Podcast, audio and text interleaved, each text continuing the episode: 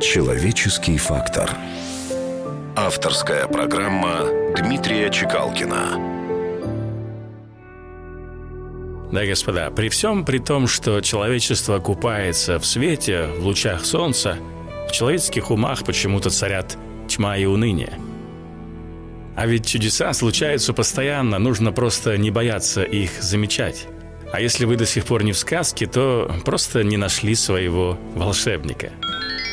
Поскольку наш век возмутительно краток, мы празднуем каждый свой день как удачу. Пусть в жизни останется жалкий остаток того, что я с радостью сам не истрачу. У жизни множество утех есть за любыми поворотами, и не прощает Бог лишь тех, кто пренебрег его щедротами.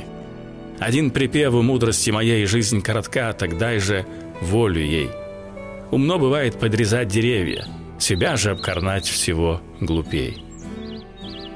Да, господа, помните, что петух, символ 2017 года, воспевает даже то утро, когда его кладут в суп. Как писал Боб Марли, некоторые люди наслаждаются дождем, в то время как другие просто промокают.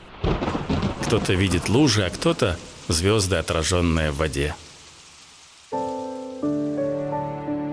Человеческий фактор. На радио «Вести».